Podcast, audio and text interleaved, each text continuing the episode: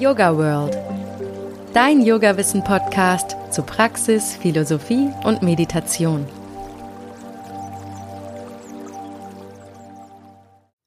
Hi und herzlich willkommen zum Yoga World Podcast.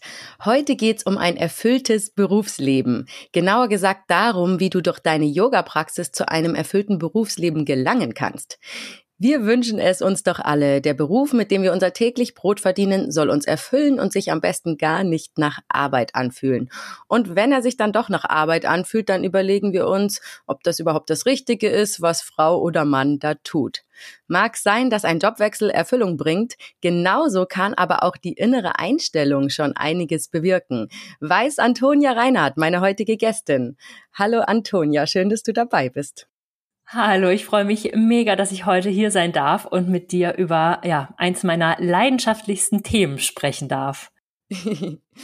Antonia ist seit mehr als zehn Jahren Yogalehrerin und schon seit ihrer Jugend aktiv als Yogini. Ihre Schwerpunkte sind Anusara Yoga, Yin Yoga und Traumasensibles Yoga.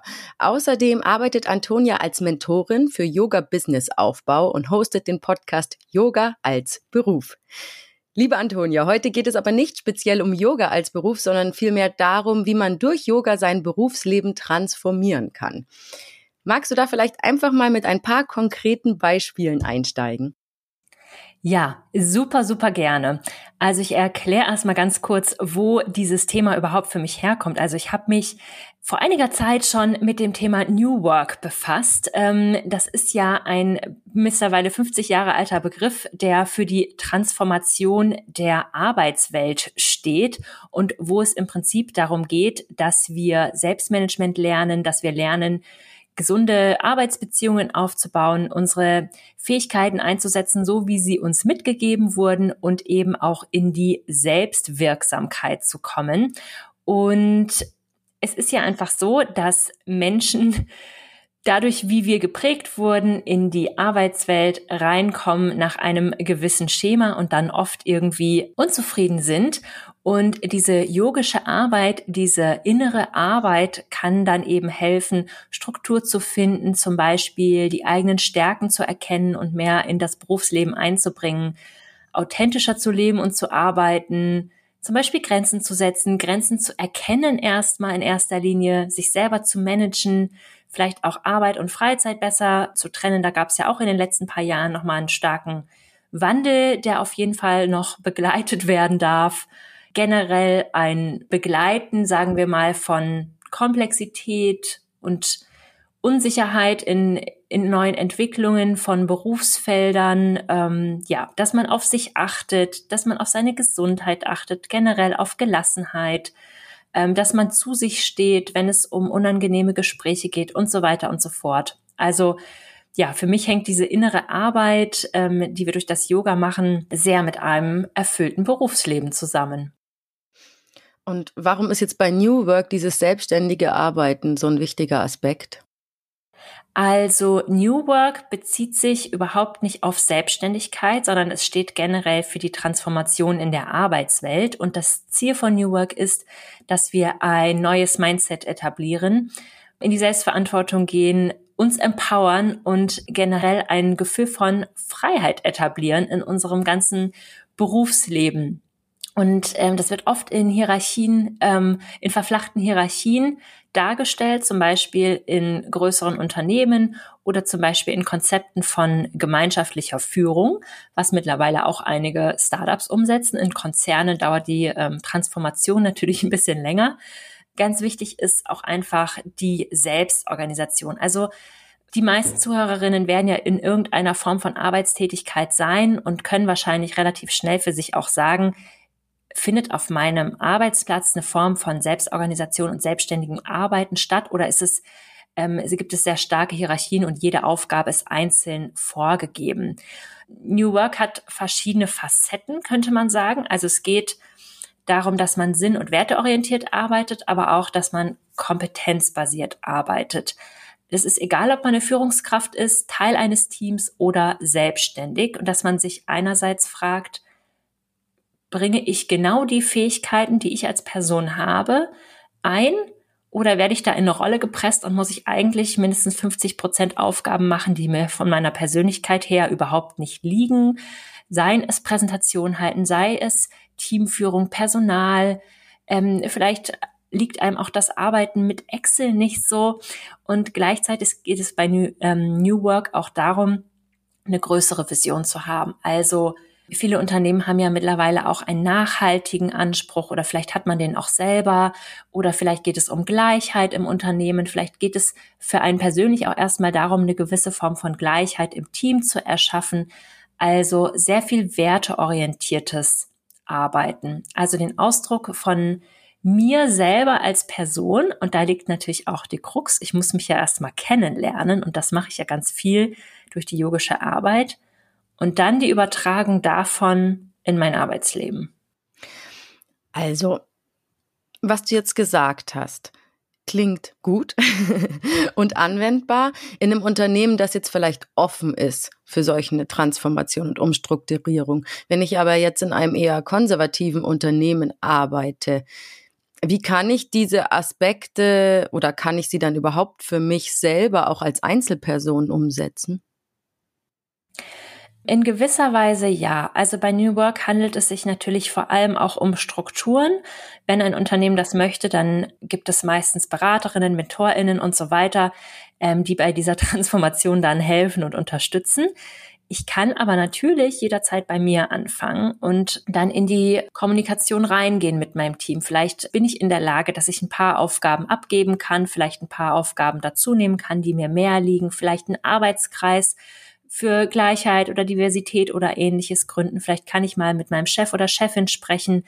Ganz wichtig ist es eben, dass wir da in so eine aktive Rolle reingehen, dass wir dieses Reflektieren der eigenen Fähigkeiten und Bedürfnisse auch übertragen auf das Arbeitsleben. Und für Selbstständige gilt das ja genauso. Also es gibt sehr, sehr viele Selbstständige, die nach dem Schema des, der Festangestellten arbeiten. Also die sich genauso ähm, morgens dann um 8 Uhr an den Schreibtisch setzen und dann um 17 Uhr den Laptop zuklappen und sich vielleicht irgendwie darüber bewusst sind, dass das nicht sein muss, dass es auch anders geht, aber es ganz, ganz schwer fällt, das dann zu machen, weil wir ja mit diesen Mustern total sozialisiert wurden. Also es ist ganz wichtig, da auch immer wieder in die Reflexion zu gehen, zum Beispiel, was welche Arbeitszeiten liegen mir eigentlich? Wenn man zum Beispiel im Unternehmen Kernarbeitszeiten hat und man ist eher eine Eule und arbeitet lieber später, dann kann man ja vielleicht sagen, okay, ich fange halt lieber erst um zehn an.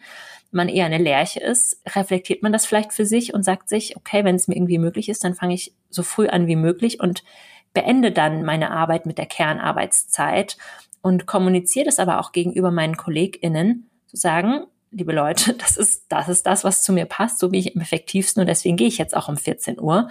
Und als Selbstständige eben genauso. Dass man einfach schaut, welche Arbeitszeiten, welche Arbeitsformen, wie viel Pausen brauche ich. Man ist ja in der selbstständigen Arbeit teilweise auch viel, viel effizienter.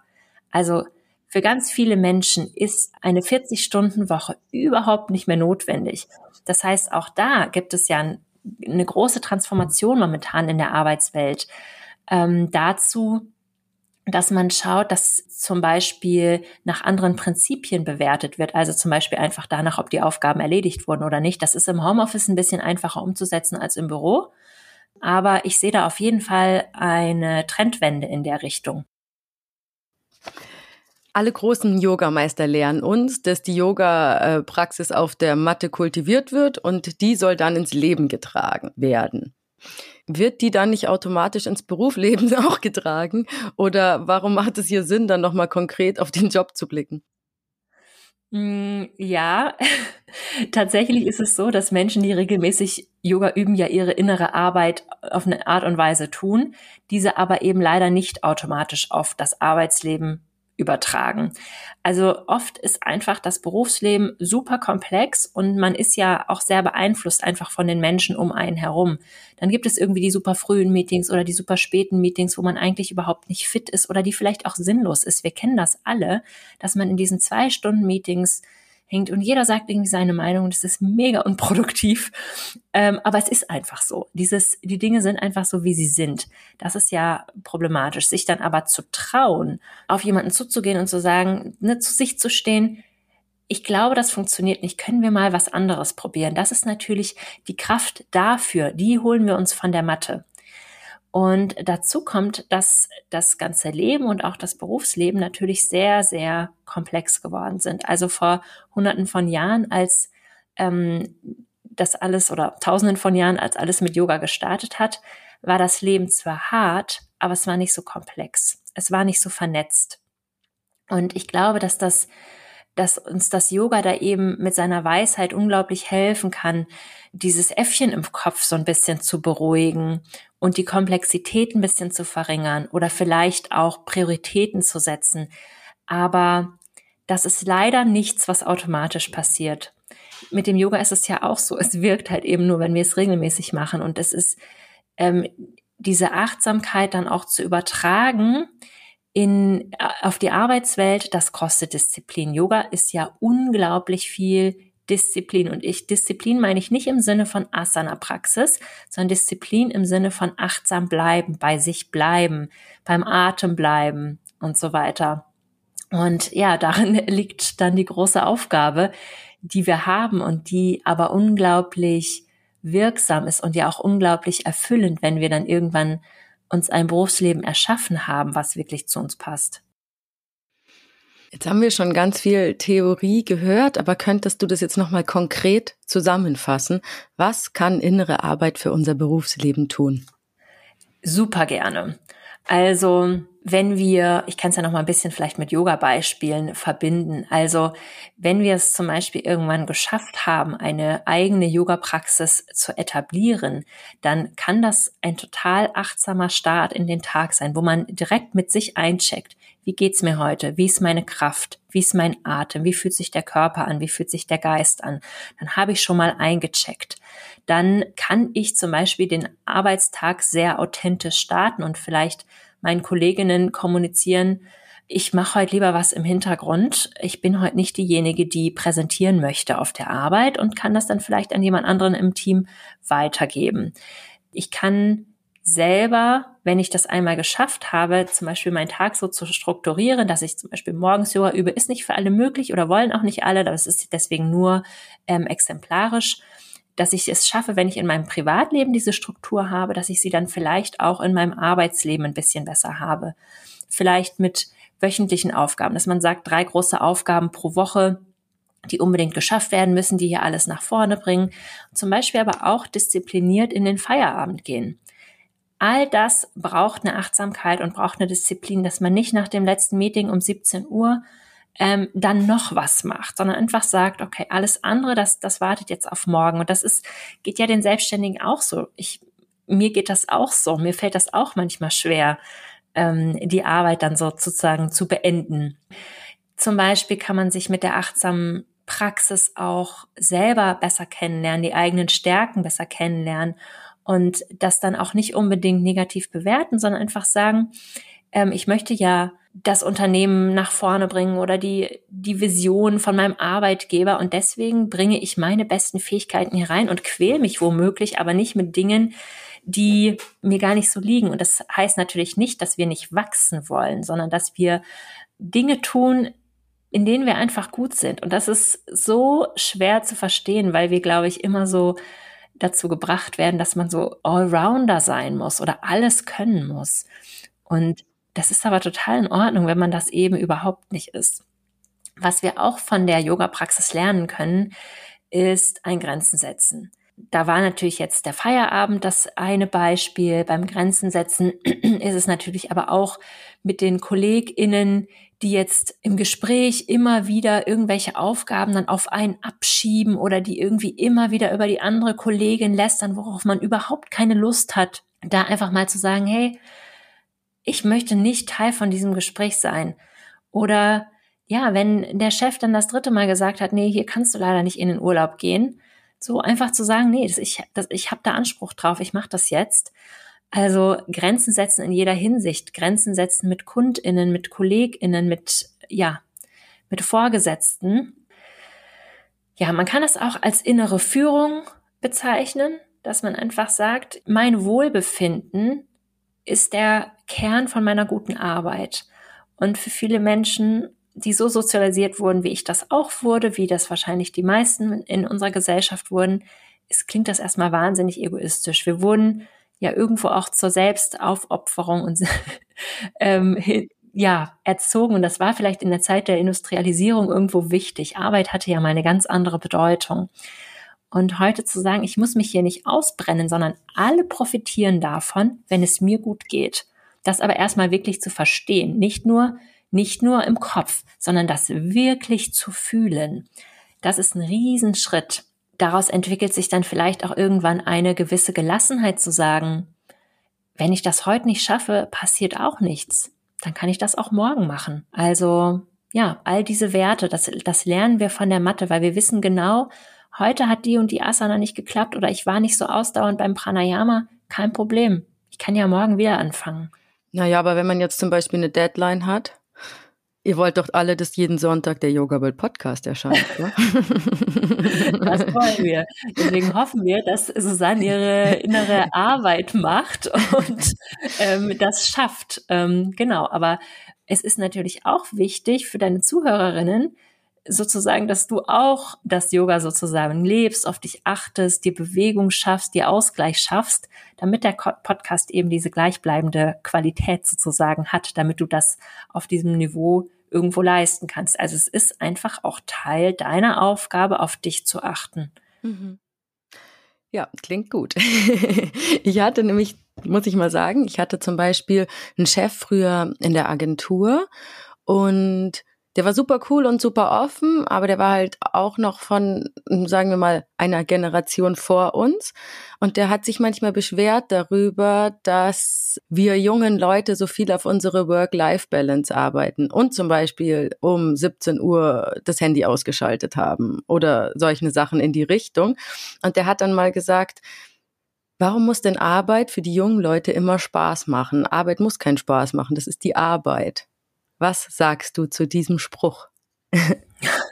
Ja, ich beschäftige mich viel mit dem äh, Thema äh, Veränderungen in der Arbeitswelt und ich finde das total interessant. Ich glaube, da gibt es gerade einfach einen wahnsinnigen kulturellen Wandel, der natürlich auch politisch gesehen irgendwo ausgeglichen werden muss weil gewisse Arbeiten müssen weiterhin getan werden.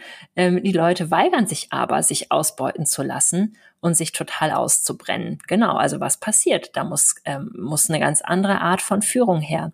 Aber es gibt eben auch diese Unternehmen, die da beispielhaft sagen, ähm, ja, wir ähm, wir gestalten das jetzt hier mal ganz anders und wir lassen die Leute irgendwo mitbestimmen. Ich habe mal lange Yoga unterrichtet bei einem Unternehmen, in Berlin, die traditionellerweise immer ihren Führungskräften Autos zur Verfügung gestellt haben. Und in unserer Generation wollte aber niemand mehr das Arbeitsauto haben. Die sind halt alle Fahrrad gefahren oder U-Bahn und fanden es mega unpraktisch. Niemand wollte dieses Auto haben. Natürlich gab es dann irgendwie Gelder übrig. Und die haben halt alle gesagt, ja, dann, äh, dann äh, bitte die Yogalehrerin oder bitte den Trainer fürs Boxen oder können wir nicht eine Masseurin kommen lassen oder so für dieses ganze Geld, was dann frei wird. Also da eben irgendwie auch einfach diese Dinge, die irgendwann mal so einen Status hatten, wie zum Beispiel ein Arbeitsauto, das muss einfach nicht mehr sein. Also ich kann meine Mitarbeitenden ja vielleicht auch ähm, ganz anders motivieren. Aber es ist definitiv auch ein Generationenkonflikt. Also das ist so. Und es gibt auch einfach Menschen, die weiterhin Lust darauf haben, die zum, die einfach sagen, mir macht das total viel Spaß. Ich gehe in dem, was ich mache, für meinen Arbeitgeber, für dieses Tech-Thema oder für die Verwaltung oder so, total auf. Also das, das stirbt ja nicht aus. Aber ich glaube, was, was viel mehr daraus wachsen darf, ist ein Vertrauen der ArbeitgeberInnen in die ArbeitnehmerInnen, dass sie ihre Aufgaben schon machen, aber dass sie das ein, ein Stück weit selbst verwaltet machen. Also wenn man jetzt zum Beispiel an den Sommer denkt, Sommer in Berlin, ähm, dann möchte man vielleicht ganz früh morgens anfangen zu arbeiten, um dann am Nachmittag an den See fahren zu können. Also mache ich doch vielleicht als Arbeitgeberin einfach ähm, alle Meetings vor 12 oder 13 Uhr und lass die Leute früh anfangen, damit sie das dann machen können. Das sorgt einfach insgesamt für eine größere Zufriedenheit und für eine größere Produktivität. Ich habe ja zum ganz zum Beginn der Pandemie 2020 auch noch fest angestellt gearbeitet. Und ich fand das total interessant, weil ich habe beim Deutschen Roten Kreuz im Katastrophenschutz gearbeitet und ähm, ich hatte sozusagen so ein, als Lockdown gab, so einen Schein, ich durfte immer in die U-Bahn, ich durfte immer raus, also als wirklich harter Lockdown war. Und Homeoffice war ja damals eine riesen Diskussion. Ich erinnere mich da wirklich noch an jedes Detail. Ich fand das so spannend als Soziologin zu beobachten. Da wurde ja Geschichte geschrieben in der Arbeitswelt auf einmal, wie Arbeitgeberinnen dann Panik hatten, dass die Menschen, wenn sie zu Hause arbeiten, auf einmal nichts mehr schaffen würden. Sie würden alle in die Unproduktivität versinken. Ja, und ja, Später haben sie festgestellt, dass die Gewinne in die Höhe geschossen sind und dass die Produktivität nicht ab, sondern eher zugenommen hat. Und das fand ich so interessant ähm, zu beobachten, weil was passiert, wenn wir Menschen so arbeiten lassen, wie sie sich vielleicht auch wohlfühlen? Die Produktivität steigt. Was natürlich dann wieder ein Problem ist, ist dieses sogenannte Work-Life-Blending. Du hast ja vorhin gesagt Work-Life-Balance. Das ist ja gut, wenn man sozusagen dann so ein ähm, Cut hat und dann irgendwann in den Feierabend geht. Was aber ganz oft passiert, ist Work-Life-Blending. Alles vermischt sich miteinander. Dann nimmt man doch noch mal Telefonat entgegen am Wochenende oder am Abend oder man macht noch mal schnell die E-Mails oder man nimmt den Laptop jetzt doch mal mit in den Urlaub, damit dann nach, der, nach den zwei Wochen Urlaub nicht die komplette Katastrophe auf einen wartet.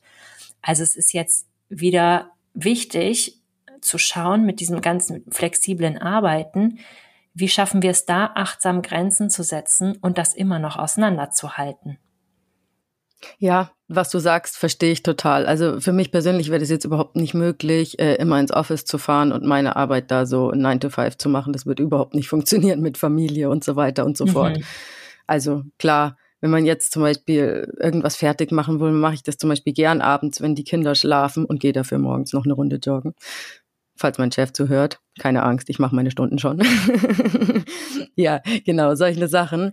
Aber ich finde es total schwierig abzugrenzen. Wo setze ich da die Grenze? Dass man dann sagt so, ah, nee, jetzt habe ich aber schon so und so viele Stunden gearbeitet und jetzt kommt noch ein wichtiger Anruf rein, nehme ich den jetzt an oder nehme ich den jetzt nicht an oder kann der bis Montag warten? Also das finde ich ist wirklich ein schwieriges Thema. Was kann ich da machen, um das auszuloten, was da jetzt das richtige Maß ist? Ja, ich finde, hast du gerade was Spannendes angesprochen, dass du eben sagst, du hast, du bist im Homeoffice und du hast eine Familie. Das heißt, du hast für dich eine Struktur gefunden, die jetzt so im klassischen ähm, Büroleben nicht funktionieren würde, die aber für dich, für euch alle funktioniert, weil du hast ja mit deinen Pflegeaufgaben oder Care-Arbeit hast du ja auch noch andere Aufgaben im Leben, die mindestens ebenso wichtig sind wie deine Lohnarbeit. Und was ich mache in meiner persönlichen Arbeit als Selbstständige jetzt natürlich mittlerweile, ist, dass ich mir am Anfang der Woche sage, also dass ich mir wirklich einen akribischen Kalender führe und sage, das sind die Termine, die anstehen und ich blockiere irgendwann auch den Kalender, wenn es mir zu viel wird. Also ich habe zum Beispiel Montag und Freitag Termin frei, Dienstag bis Donnerstag habe ich Termine, aber nur zwischen 9 und 17 Uhr. Gut, ich habe aber auch keine Kinder, ist natürlich was anderes. Und dass man sich sozusagen selber, so wie ich sage mal, als wenn man selber einen Shop eröffnen würde, dass man Öffnungszeiten festlegt. Mhm. Ähm, das heißt nicht, dass ich nicht mal außerhalb meiner Öffnungszeiten arbeiten würde, aber es gibt keine Möglichkeit für Menschen von außen, Termine reinzubuchen, außerhalb meiner persönlichen Öffnungszeiten. Das heißt, ich musste wahnsinnig Struktur finden für mich und auch ausprobieren für mich, weil ähm, nicht alle Leute mögen dann zum Beispiel terminfreie Tage, weil manchmal Termine machen ja auch wahnsinnig Spaß. Aber ich brauche es zum Beispiel, um am Anfang der Woche an Dingen zu arbeiten, die mein Business voranbringen, weil in Terminen arbeitet man ja oft an den brisanten aktuellen Dingen und die Dinge, die mit der Zukunft zu tun haben, sagen wir jetzt mal, irgendwas Planung, Struktur, Finanzen, Webseite, Marketing, das passiert Montag und Freitag. Und das ist eine Struktur, die ich für mich gefunden habe. Das ist aber kein Schema F. Ähm, das würde wahrscheinlich für dich zum Beispiel nicht funktionieren. Aber dann einfach zu sagen, irgendwo hier ist der Cut, bis dahin nehme ich noch Telefonate an, bis dahin nicht, ähm, ist wichtig. Und das nächste, was dann wichtig ist, wenn wir es einmal festgelegt haben, ist, dass wir es nach außen ähm, kommunizieren. Das kann auf der Webseite sein, das kann ähm, in den E-Mails kann man das ja unten reinschreiben, zum Beispiel, wann die, wann da die Zeiten sind oder Wenn man so einen Buchungskalender hat, kann man, sieht man das ja dann darin. Also eben die Kommunikation. Und ich habe die Erfahrung gemacht, dass wenn man damit sehr offensiv umgeht, dass das dann auch respektiert wird. Man sollte Leute da nicht mit überraschen. Aber zum Beispiel die Ärztin hat ja auch irgendwann zu und da geht dann auch außerhalb der Öffnungszeit niemand ans Telefon. Das wundert ja auch niemanden. Also warum sollte das bei Menschen im Homeoffice jetzt so groß anders sein? Hand aufs Herz. Würdest du sagen, du hast eine gute Work-Life-Balance? Jetzt hast du mich erwischt. ich würde mal sagen, die Standardantwort mal so, mal so. Also es gibt Wochen, in denen es wirklich super klappt. Ähm, und mein Ziel ist es eigentlich auch, freitags gar nicht zu arbeiten. Also ich arbeite normalerweise von Montag bis Donnerstag. Es gibt aber immer wieder Phasen. Ich fahre jetzt in ähm, zwei Wochen aufs Retreat und habe dann sozusagen drei Wochen lang keine Termine. Und das ist ein gutes Beispiel dafür, wie es ganz oft abläuft in meinem Leben, dass ich dann in den zwei Wochen vorher mehr machen muss. Einfach damit alle Podcasts, alle Newsletter fertig sind, alle Instagram-Posts, damit es alles vorbereitet ist oder auch einfach Aufgaben weitergeben als Team oder so. Unter der Woche würde ich sagen, klappt das bei mir sehr, sehr gut. Ich fange nicht so früh an zu arbeiten, weil ich das total mag, einen ruhigen Morgen zu haben. Ich stehe zwar früh auf, aber ich arbeite nicht gerne direkt morgens. Morgens habe ich erst mal zwei Stunden. Ich weiß, früher hätte ich das früher gehört, dass das mal mein Leben sein würde. Ich hätte es nicht geglaubt. Morgens habe ich Zeit für Sport, für meine Yoga-Praxis, für Meditation, Frühstück, Freundinnen anrufen, spazieren gehen um neun, um zehn setze ich mich dann an den Schreibtisch, aber ganz viele Tage fangen dann auch erstmal ruhig an. Und ich arbeite idealerweise auch eher 25 Stunden pro Woche. Wenn es so ist wie jetzt, dann steht einfach mal mehr an, dann kann ich das auch total akzeptieren, weil ich auch weiß, ich habe das ja selber so organisiert. Eine Sache, die noch schwer ist, die ich ähm, definitiv noch lernen darf, ist die Sache mit dem Urlaub. Weil momentan ist es so, dass bevor ich wirklich Urlaub habe, steht so viel an und in der Woche nach dem Urlaub steht immer wieder so viel an, dass das mich natürlich latent stresst. Und äh, das darf noch ein bisschen ausgeglichen werden. Also da bin ich aber dran. Also diese Dinge sind mir sehr bewusst. Und ich schaue immer wieder von den Strukturen her, was funktioniert für mich, was funktioniert für mich nicht. Und dieser terminfreie Montag ist zum Beispiel so eine Sache, die daraus entstanden ist, dass ich, ähm, ich hatte, für mich war früher in der Festanstellung der Montag wirklich eine ganz große mentale Herausforderung. Ich hatte ganz oft wirklich am Sonntag schwere Schlafstörungen. Ich habe meistens Sonntagnacht nicht geschlafen, mir ging es total schlecht, Sonntag auf Montag. Und ich habe dann irgendwann gesagt, wenn du das jetzt schaffst, dich voll selbstständig zu machen, dann ist der Montagtermin frei. Und seither geht es mir wirklich besser. Der Rest der Woche war dann immer kein Problem, aber Sonntag auf Montag war ein Problem. Und das, das ist einfach so ein Geschenk an mich und an meine Leistungsfähigkeit und an meine mentale Gesundheit. Und ich kenne aber auch Selbstständige, die sagen, sie freuen sich am Wochenende so krass darauf, dass es dann am Montag weitergeht, dass sie dann am liebsten den Montag voll haben mit Terminen. Also da kommen wir wieder zurück zu diesem, ich kenne mich selber. Ich weiß, wie ich ticke, ich weiß, was ich brauche. Jetzt würde ich noch mal gern auf die Yoga-Philosophie zurückkommen. Sehr gerne. Die alten Yogaschriften wie die Bhagavad Gita oder die Yoga Sutras von Patanjali halten viele Weisheiten bereit für die innere Arbeit. Aber fangen wir mal mit der Bhagavad Gita an. Wie kann ich altes Wissen aus der Bhagavad Gita auf mein heutiges modernes Berufsleben übertragen und davon profitieren? Oh, super schöne Frage. Danke dafür es ist ja so, dass wir, wenn wir Yoga praktizieren, ja alle acht Pfade eigentlich mit praktizieren und das Studieren der Schriften gehört ja eben auch dazu. Und ich finde, die Bhagavad Gita, die Bhagavad Gita hat mein Leben verändert. Das ist so eine wunder, wunderschöne Schrift. Und das ist ein wunderbares Beispiel dafür, wie wir das Yoga über die Matte hinaus sozusagen mitnehmen können. In der Bhagavad Gita wird ja von Swadharma gesprochen unserer inneren Bestimmung. Und diese innere Bestimmung, die ist gar nicht so leicht zu finden. Und das ist aber, glaube ich, genau der Punkt, den sich viele Menschen wünschen, die eigentliche Lebensaufgabe zu erkennen und eben auch auszuleben. Und ich glaube, dass wir das auch im Unternehmen machen können. Man kann das nicht in der Selbstständigkeit nur machen, sondern man kann es natürlich auch ähm, im Unternehmen. Da haben wir jetzt zum Beispiel ja, vielleicht ist, sagst du, äh, dir liegt total das Thema Digitalisierung oder das Thema Diversität. Das sind ja auch, das kann auch die Lebensaufgabe sein und das muss man nicht nur in der Selbstständigkeit ausleben. Das ist mir ganz, ganz wichtig zu sagen. Ähm, genau, also ich würde auf jeden Fall jedem und jeder, je Mensch dazu raten, die Bhagavad Gita mal zu leben, äh, zu lesen und dann versuchen, ja, die Aspekte davon auf das eigene Leben ein Stück weit zu übertragen. Also sich der eigenen inneren Bestimmung wirklich bewusst zu ähm, werden und da ja die Kraft davon fallen zu lassen. Da gibt es ja auch sehr, sehr schöne Metaphern drin. Also ähm, das symbolische, die Hingabe, das symbolische Schwert fallen lassen, dieses sich, sich den Dingen hingeben, wie sie sind. Und Arjuna geht, tritt ja auch in den Kampf also sich den Herausforderungen des Lebens auch stellen. Also ja, es ist ein, eine wunderbare Schrift, die ich allen nur ans Herz legen kann, die sie noch nicht kennen. Es gibt natürlich auch Schriften, die noch ein bisschen vereinfacht sind, wo man über die Bhagavad Gita lesen kann. Sowas kann auch sehr, sehr gut sein für den Einstieg. Ja, und Patanjali ist das nächste. Soll ich dazu auch noch was sagen? Nee, ich bin noch nicht fertig mit der Bhagavad Gita, weil du ja gesagt, gesagt hast, dass so eine enorme Kraft darin liegt, sein eigenes Svadharma, also die innere Bestimmung zu finden, beziehungsweise sich äh, dieser bewusst zu werden. Aber wie schaffe ich das? Du hast es schon angedeutet, aber ich würde gerne noch mal konkret wissen, was ich machen kann, um herauszufinden, was mein Svadharma ist. Also, wenn ich herausfinden möchte, was mein Svadharma ist, da gibt es natürlich leider keine Schritt-für-Schritt-Anleitung.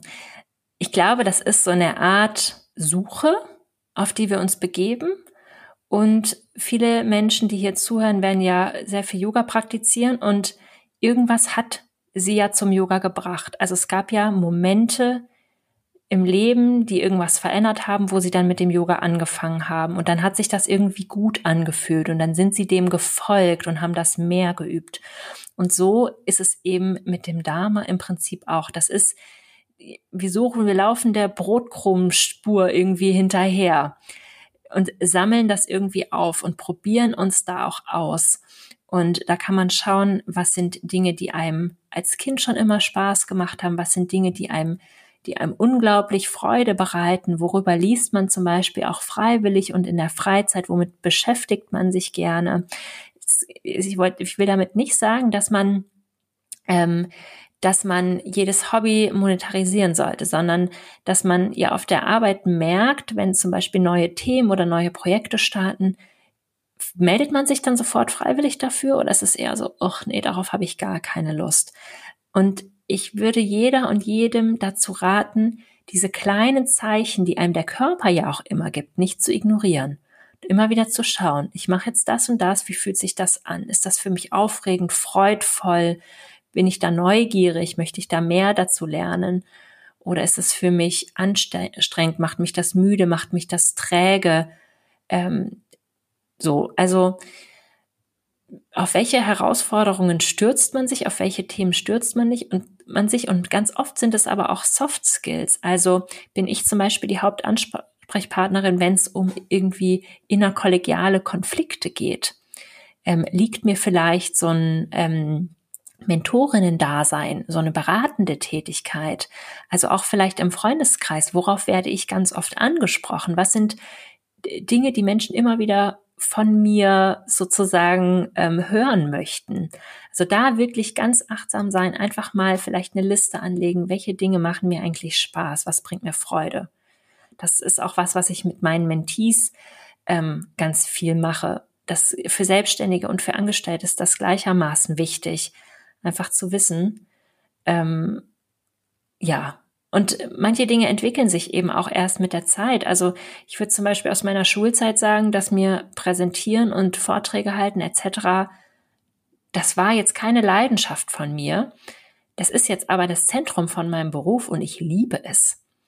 Und ich liebe es, über Themen zu sprechen, die mich begeistern. Ich habe ja zum Beispiel meine Begeisterung für die politische Soziologie und für die Arbeitssoziologie in mein heutiges Berufsleben mitgenommen. Und als ich es studiert habe, hätte ich mir niemals vorstellen können, dass das Teil von meinem Berufsleben wird, weil man, weil ich als Soziologin mich nie so gesehen habe. Jetzt aber einen Weg gefunden habe, meine wissenschaftliche Arbeit in mein heutiges Arbeitsleben mit einzubinden. Das klingt sehr schön. Kannst du mir dann mal genau formulieren, was dein Swadharma ist? Also, ich kann dir nicht genau sagen, dass ich es schon auf jeden Fall gefunden habe. Was meine innere Motivation ist, meine innere Antreiberin ist, dass ich Frauen dabei unterstütze, wie sie ihrer Leidenschaft nachgehen können und damit auch davon leben können.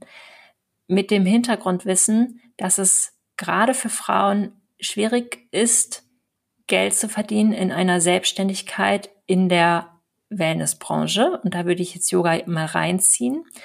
Und da, darin liegt eben die Krux. Man möchte unglaublich gerne diesen Beruf ausüben, weil man auch weiß, der bringt so viel Gutes, aber man ist dadurch, dass man sich mit Businesswissen nicht auskennt und viel zu wenig verdient, nicht wirklich dazu in der Lage, das zu machen, weil es einfach nicht mit Care-Arbeit und ähnlichem ähm, sozusagen zu vereinen ist. Und da sehe ich meine Aufgabe in dem Empowerment und der Wissensvermittlung und der Unterstützung von Frauen, die in diesen Wellness- und Gesundheitsberufen selbstständig sein möchten. Und was ist, wenn dich jetzt ein Mann anschreibt? Also ich hatte, ich hatte schon mal männlich gelesene Menschen in meinen Workshops tatsächlich, in Kursen aber nicht. Also ich würde einen, einen Mann, wenn das die Selbstbeschreibung ist, nicht in meinem 1 zu 1 Mentoring aufnehmen. Es ist für mich einfach so, das hat nichts damit zu tun, dass ich Menschen ausschließen möchte, sondern dass es wie in jedem anderen Beruf für Männer und Frauen oder für Männer und alle anderen ganz unterschiedlich ist, erfolgreich zu werden. Das funktioniert anders. Es ist für einen Mann, der eine Yoga-Ausbildung macht, ungleich einfacher, erfolgreich zu werden. Jedes Yoga-Studio wünscht sich mal einen männlichen Lehrer. Und die haben eine andere, die haben vielleicht eine andere Präsenz, einen anderen Fokus. Es gibt viel, viel mehr Frauen, die diesen Beruf machen möchten und auch machen. Und die sind auch gesellschaftlich anders konfrontiert mit anderen Aufgaben. Also es liegt ja immer noch der Großteil der Care-Arbeit bei Frauen. Und mir ist es einfach wichtig, dass ich sozusagen eine Spezialisierung habe in dem Bereich, weil ich genau weiß, wem ich sozusagen helfen kann und wem nicht. Und dass ich da dafür sorge, dass es auch ein Mindestmaß an Wissen über Finanzen und Versicherung und Absicherung und Marketing und so weiter gibt, ähm, was authentisch ist, was zu der Person passt und was eben dann auch ihr Leben unterstützt, was sie führen möchte. Schau, da sieht man schon, dass deine innere Arbeit schon gewirkt hat, dass du dich, obwohl ich dir eine, sagen wir mal, brenzlige Frage gestellt habe, dich klar abgrenzen konntest und deine Meinung öffentlich dazu sagen kannst. Zu dem Thema sage ich sehr gerne meine Meinung. Gut gemacht, Antonia. Äh, Okay, jetzt nochmal zurück zur Yoga-Weisheit. Wir waren ja eben bei der Bhagavad Gita. Jetzt noch zu Patanjali. Was hält der für unser berufliches Glück bereit? Also ja, Patanjali, zweite Lieblingsliteratur. Ähm, ich glaube, man kann sich ein Leben lang mit Patanjalis Yoga Sutren beschäftigen. Ähm, bei Patanjali geht es ja darum, dass man den Geist in eine positive Richtung lenkt. Es geht unter anderem auch darum, Chitta zu ergründen, unser Wahrnehmungsfeld. Also da geht es ganz viel darum, wirklich in die Tiefe zu gehen. Wo sind Widerstände? Wo sind Barrieren? Da geht es viel um Selbsterkenntnis. Und Patanjalis Schriften geben uns da eben wirklich eine gute Anleitung. Also es ist ja sehr kurz gefasst immer, ähm, beispiels, beispielhaft könnte ich dir zum Beispiel sagen, Yoga Sutra Vers 1.2. Ähm, Yogas Chitta Vritti Niroda. Yoga ist die Einheit oder das Einheitsbewusstsein. Chitta ist der Geist, der Verstand. Vritti sind die Gedanken, die Gedankenwelten. Und Niroda ist das zur Ruhe bringen davon. Also kann man sich ja vorstellen, was das bedeutet. Wir nutzen das Yoga dazu, den Geist ähm, und die Gedankenwelten zur Ruhe zu bringen. Und was jetzt so einfach klingt in den Schriften, kann natürlich unendlich interpretiert auf das Leben und auf verschiedene Situationen bezogen werden, ist aber einfach eine Jahrtausende alte, allgemeingültige Anleitung dafür, was den Menschen ausbalanciert und was uns gut tut. Wir wissen alle, wie es ist, wenn wir super tausend Aufgaben im Kopf, irgendwie die To-Do-Liste ellenlang, wie das einfach dazu führt, dass es uns nicht gut geht und dass wir auch mega unproduktiv werden. Also ich sehe es da eigentlich schon fast eine Notwendigkeit, wenn wir dieses Leben erfüllt, freudvoll und gelassen führen wollen, dass wir lernen, unseren Geist zu beruhigen. Ähm, bei Patanjali lernen wir auch die fünf Gründe für den ruhelosen Geist, wenn wir jetzt mal bei dem Thema bleiben wollen. Das ist die subjektive Wahrnehmung, die Ich-Bezogenheit, die Gier, die Abneigung und die Angst. All diese fünf Gründe für den ruhelosen Geist können natürlich im täglichen Berufsleben vorkommen.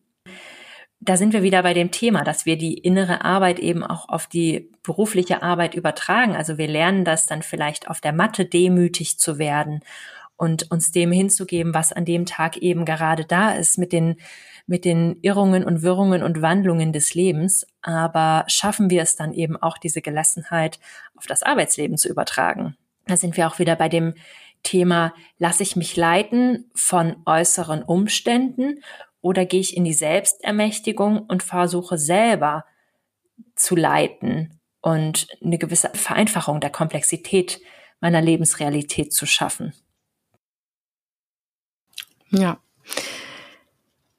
was mich noch interessiert hat, weil du hast es ja eben schon erwähnt und du schreibst es auch auf deiner Website, dass deine Vision ist, ähm, Yoga eben für so viele Menschen wie möglich zugänglich zu machen und dass es dir aber dabei wichtig ist, ähm, die politische und gesellschaftliche Komponente des Yoga im Auge zu behalten.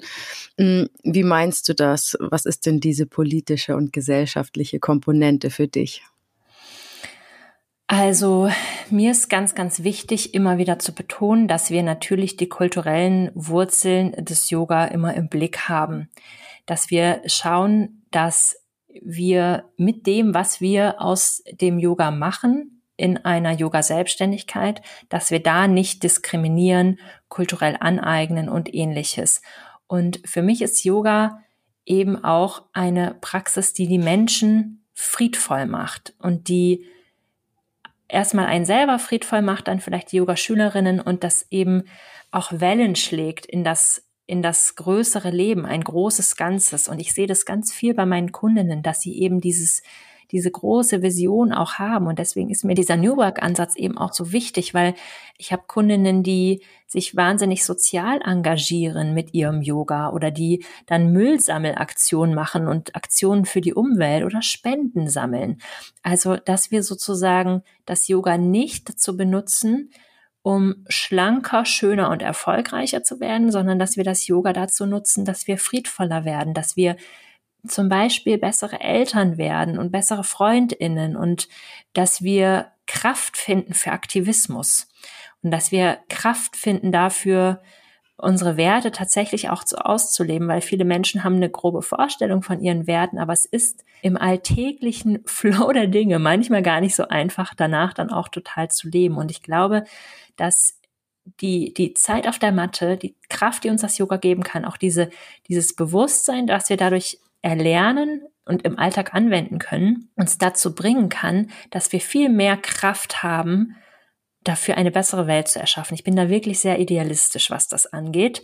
Und deswegen bin ich auch so dankbar, dass meine ähm, Mentees und Teilnehmerinnen so unglaublich unterschiedliche Ansätze haben in ihrer Selbstständigkeit und Menschen auf unterschiedlichsten Ebenen Yoga beibringen und weitergeben, damit es eben diesen Effekt hat, diesen wellenartigen Effekt, dass es immer mehr Menschen erreicht und immer mehr Menschen von diesen Tools der Selbsterfahrung und Selbsterkenntnis profitieren können.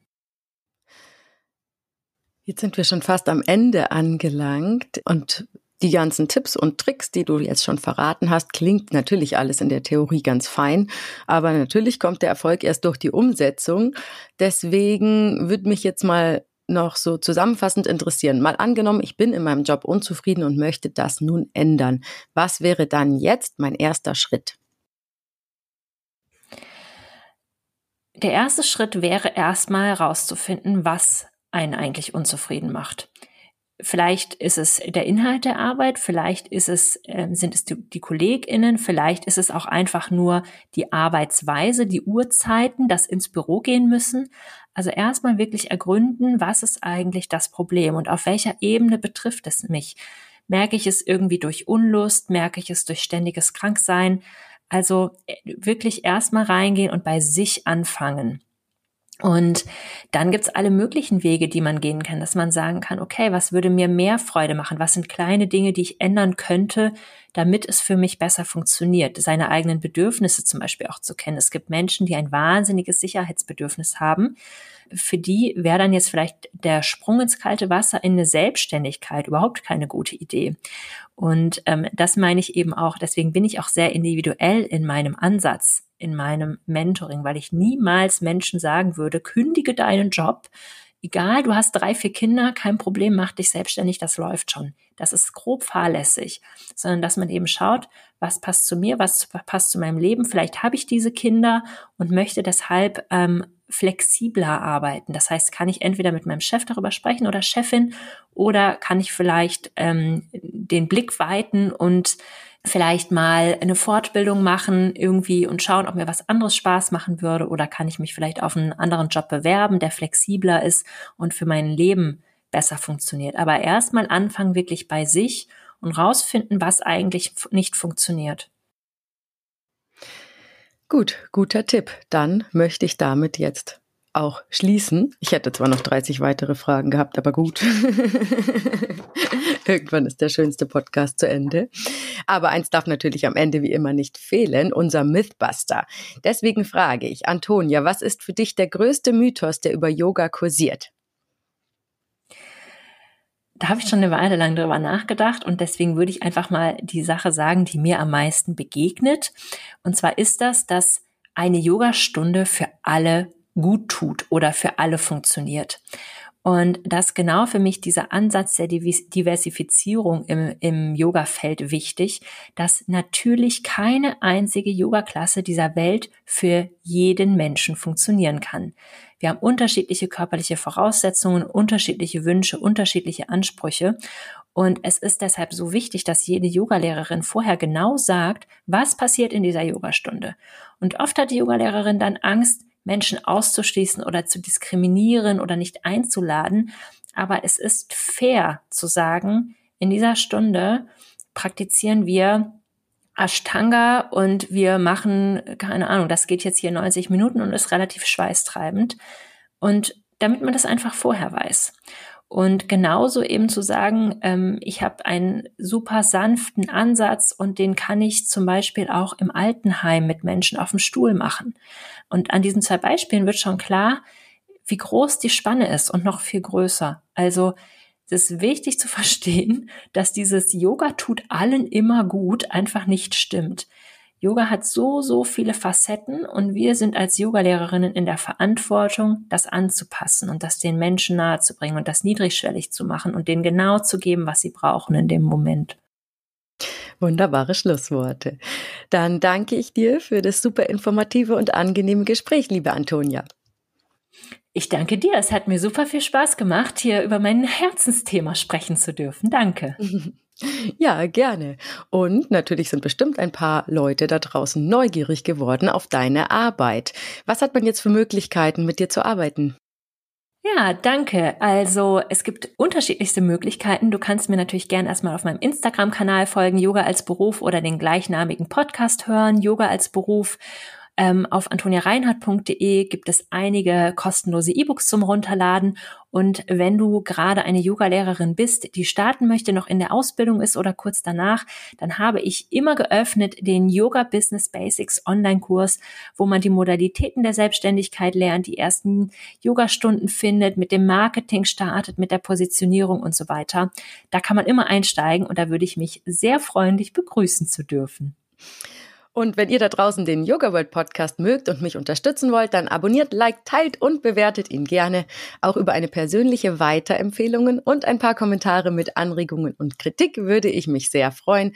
Und natürlich könnt ihr mir wie immer an podcast.yogaworld.de schreiben. Dann bis zum nächsten Mal bei Yoga World, eure Susanne. Danke, ihr Lieben, fürs Zuhören. Es hat mir super viel Spaß gemacht und ich freue mich von euch zu hören. Lasst mich wissen, wenn es noch irgendwelche weiteren Fragen gibt.